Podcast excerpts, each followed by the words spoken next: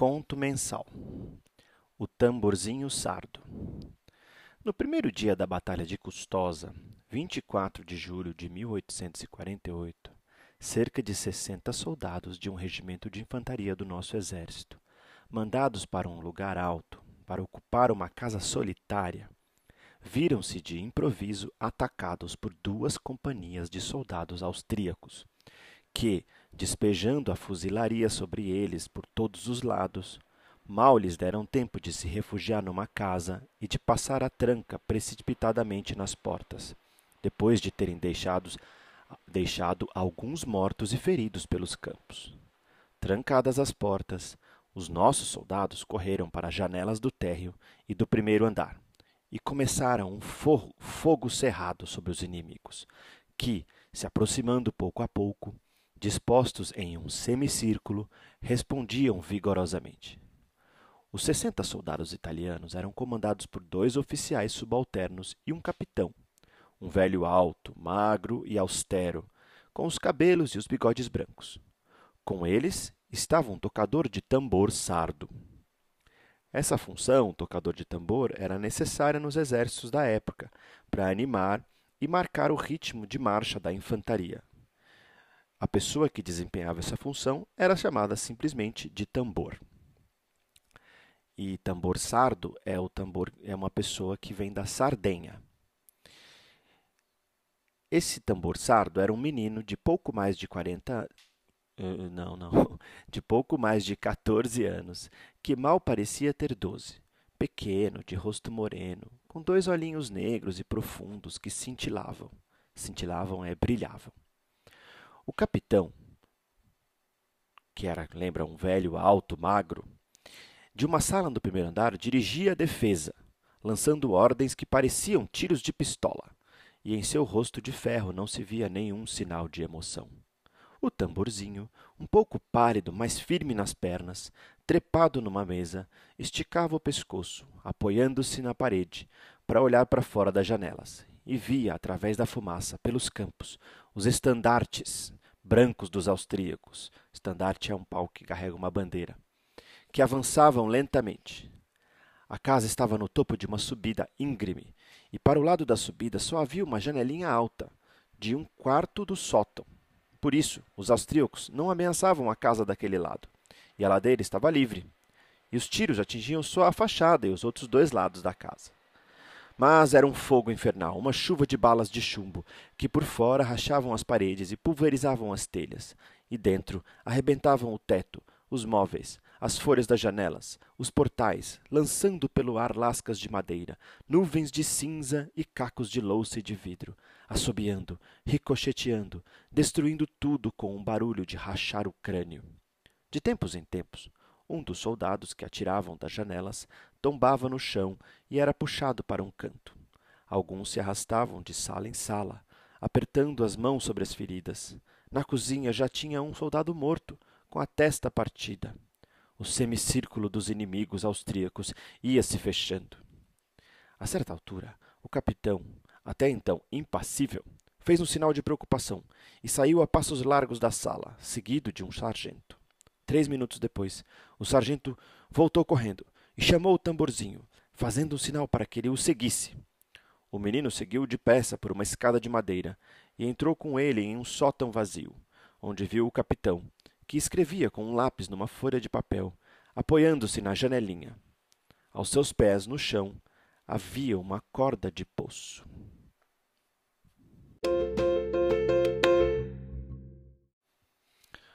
O capitão dobrou o papel e disse bruscamente, fixando nos olhos do menino as suas pupilas cinzentas e frias, diante das quais todos os soldados tremiam.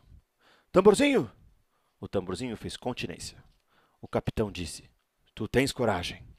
Os olhos do menino brilharam. Sim, senhor capitão, respondeu. Olha lá para baixo, disse o capitão, empurrando-o para a janelinha. Lá na planície, perto das casas de Vila Franca, onde há um brilho de baionetas. Lá estão os nossos soldados, imóveis. Pega esse bilhete, se agarra nessa corda, desce pela janelinha, corre ladeira abaixo, atravessa os campos, chega até os nossos soldados e dá o bilhete ao primeiro oficial que você vir. Tira fora o cinturão e a mochila. O tamborzinho tirou o cinturão e a mochila e pôs o bilhete num bolso do peito. O sargento jogou a corda e segurou firme com uma das pontas, com as duas mãos. O capitão ajudou o menino a passar pela janelinha, de costas para o campo. Presta atenção, disse. A salvação do nosso destacamento depende da sua coragem e das tuas pernas. Confie em mim, senhor capitão, respondeu o tamborzinho, pendurando-se para fora. Abaixa-te na descida, disse ainda o capitão, agarrado à corda junto com o sargento. Sem dúvida. Deus te ajude. Em poucos segundos, o tamborzinho chegou ao chão. O sargento puxou a corda para cima e desapareceu. O capitão debruçou-se impetuosamente na janelinha e viu o menino, que já ia voando ladeira abaixo. Esperava que ele já tivesse conseguido fugir sem ser visto quando cinco ou seis nuvenzinhas de poeira, que levantaram da terra na frente e atrás do menino, avisaram-lhe que o garoto tinha sido visto pelos austríacos, que estavam atirando nele do topo da elevação. Aquelas nuvenzinhas eram a terra que as balas levantavam. Mas o tambozinho continuava a correr valentemente. De repente, caiu. Mataram-no! rugiu o capitão, mordendo o punho. Mas nem tinha acabado de dizer essas palavras e viu o tamborzinho se levantar de novo. Ah, foi só uma queda, disse consigo mesmo, e respirou. O tamborzinho, de fato, começou a correr de novo, a toda velocidade, mas estava mancando. É, deve ter torcido um pé, pensou o capitão. Algumas nuvenzinhas de pó se levantavam aqui e ali, em volta do menino, mas cada vez mais longe. Ele estava a salvo. O capitão soltou uma exclamação de triunfo, mas continuou a acompanhá-lo com os olhos, nervoso, porque era uma questão de minutos. Se o menino não chegasse lá embaixo o mais depressa possível com o bilhete que pedia socorro imediato, ou todos os seus soldados iriam cair mortos, ou ele teria de render-se e entregar-se para os austríacos, com eles como prisioneiro. O menino corria rápido por um trecho do caminho, diminuía o passo, mancando, depois retomava a corrida, mas cada vez mais cansado. De vez em quando tropeçava, parava um pouco. Ai, talvez uma bala tenha pegado de raspão, pensou o capitão e prestava atenção em todos os movimentos do garoto. Tremendo, e estimulava, falava com ele como se ele pudesse ouvi-lo. Com os olhos ardendo, media sem descanso o espaço que restava entre o menino fugitivo e aquele brilho de armas que via lá embaixo, uma planície entre as plantações de trigo douradas pelo sol. Enquanto isso, ouvia os assobios e os estouros das balas nas salas de baixo, os gritos imperiosos e raivosos dos oficiais e dos sargentos, os lamentos agudos dos feridos, o barulho da queda dos móveis e do entulho. Vamos, coragem! gritava, seguindo com o olhar o tamborzinho lá longe. Avante! Corre! Parou, maldito menino! Ah, recomeça a correr! Um oficial veio dizer-lhe, quase sem fogo, que os inimigos, sem interromper os tiros, estavam sacudindo um pano branco para intimar a rendição, para forçar eles, né, os soldados italianos, a se renderem. Não responda! gritou o capitão, sem desviar o olhar do menino, que já estava em terreno plano, mas não corria mais, e parecia se arrastar com dificuldade. Vai, corre! dizia o capitão, apertando os dentes e os punhos. Mata-te, morre, desgraçado, mas vai! E xingou horrivelmente. Ai, aquele infame covarde sentou-se para descansar. O menino, de fato, cuja cabeça então o capitão tinha visto aparecer acima do campo de, ti, do tri, de trigo, tinha desaparecido, como se tivesse caído. Mas depois de um monumento, sua cabeça reapareceu. Finalmente, sumiu por detrás, de uns, por detrás de uns arbustos e o capitão não o viu mais. E desceu correndo. Choviam as balas. As salas estavam atulhadas de feridos, alguns dos quais giravam como bêbados, agarrando-se aos móveis. As paredes e o chão estavam manchados de sangue. Havia corpos atravessados nas portas. O tenente tinha o braço direito despedaçado por uma bala.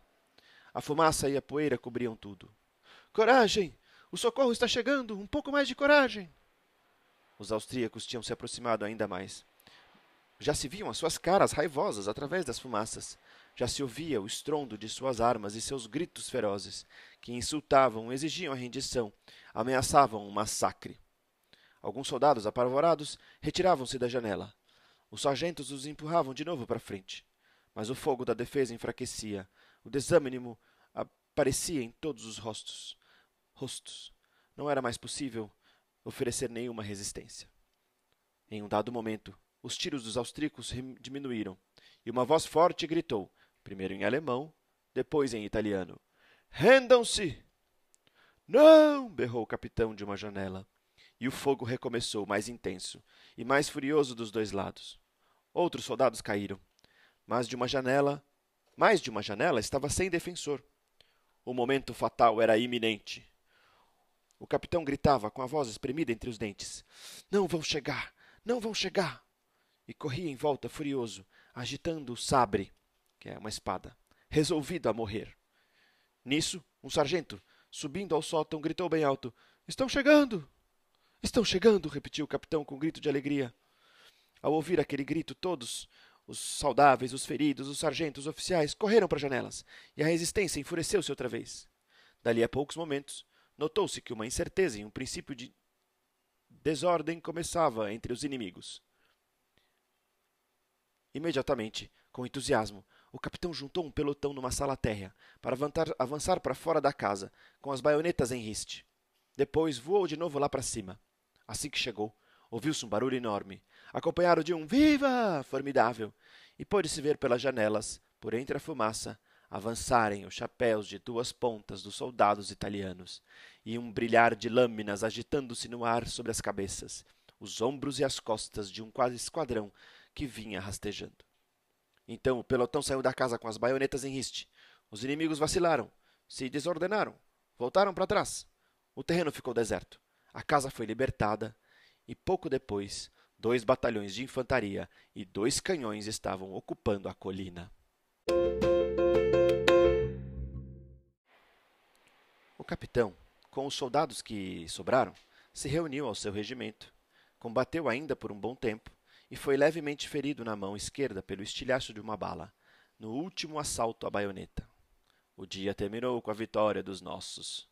Mas no dia seguinte, começando novamente o combate, os italianos foram superados, apesar da sua corajosa resistência, pelo número muito superior de austríacos. Eles tinham muito mais soldados e na manhã do dia 26 tiveram que tomar tristemente o caminho da retirada. O capitão, mesmo ferido, fez a caminhada a pé com os seus soldados. Eles iam cansados e silenciosos, e ao cair da tarde chegaram à cidade de Goito, às margens do rio Mincio. O oficial procurou imediatamente o seu tenente, que tinha sido recolhido por uma ambulância, com o braço despedaçado, e devia ter chegado lá antes dele. Indicaram-lhe uma igreja, onde haviam instalado com pressa um hospital de campanha, é um hospital para os soldados feridos. O capitão foi até lá. A igreja estava lotada de feridos, deitados sobre duas fileiras de leitos e de colchões estendidos pelo chão. Dois médicos e vários auxiliares iam e vinham, atarefados. Ouviam-se gemidos e gritos sufocados. Mal entrou, o capitão parou e olhou a volta toda, procurando o seu oficial. Naquele momento, ouviu que alguém o chamava com uma voz fraquinha, bem perto dele.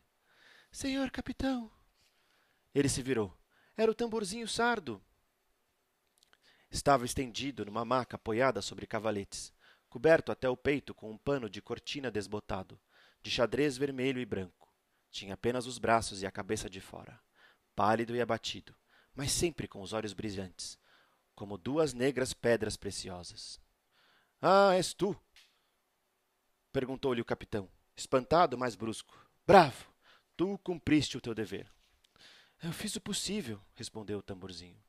Foste ferido, disse o capitão, continuando a procurar com os olhos o seu tenente nos leitos próximos. Pois é, isso acontece, disse o menino, que criava coragem ao falar assim, como se ter sido ferido pela primeira vez não fosse nada, para poder atrever-se a abrir a boca diante daquele capitão. Não me adiantou nada correr encurvado, eles me viram logo. Se não tivesse me atingido, eu tinha chegado uns vinte minutos antes.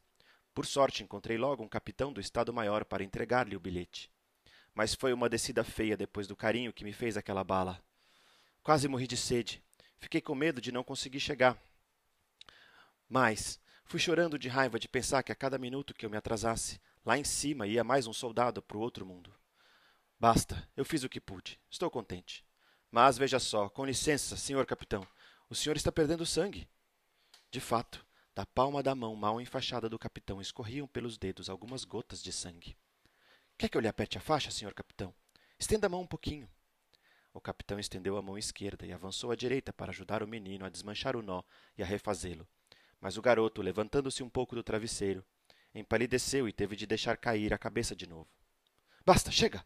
disse o capitão, olhando para o menino e retirando a mão enfaixada que ele queria segurar. Cuida de ti mesmo, em vez de pensar nos outros, que mesmo os ferimentos leves, se não forem bem cuidados, podem tornar-se graves. O tamborzinho balançou a cabeça. Mas tu, disse o capitão, olhando atentamente, deves ter perdido muito sangue para estar tão fraco. Muito sangue? respondeu o menino com um sorriso. Perdi mais que sangue, olhe. E levantou a, caberta, a coberta. O capitão deu um passo para trás, horrorizado. O menino tinha uma perna só. A perna esquerda tinha sido amputada acima do joelho, e o coto estava enfaixado em panos ensanguentados. Naquele momento passou um médico militar pequeno e gordo, em mangas de camisa. Ah, senhor capitão, disse rapidamente, apontando para o tamborzinho. Tá aí um caso triste. Uma perna que teria sido salvo facilmente se ele não tivesse forçado daquela maneira louca. Uma, uma maldita infecção. Foi preciso cortá-la. Ah, mas isso é que é um menino corajoso, eu lhe garanto. Não derramou nenhuma lágrima, não deu um grito. Enquanto eu operava, palavra de honra que me senti muito orgulhoso por ele ser um menino italiano. Esse é de boa raça, por Deus! E foi-se embora correndo. O capitão franziu as suas grandes sobrancelhas brancas e olhou fixamente o tamborzinho, estendendo de novo a coberta por cima dele. Depois, lentamente, quase sem pensar e sempre olhando para o garoto, levou a mão à cabeça e levantou o cap em sinal de respeito. Senhor capitão! exclamou o menino espantado. O que está fazendo, senhor capitão? Para mim? Então aquele rude soldado, que nunca tinha dito uma palavra amável a um inferior seu, respondeu com voz incrivelmente carinhosa e doce: Eu sou apenas um capitão. Tu? Tu és um herói. Depois abraçou Tomazinho e o beijou três vezes sobre o coração.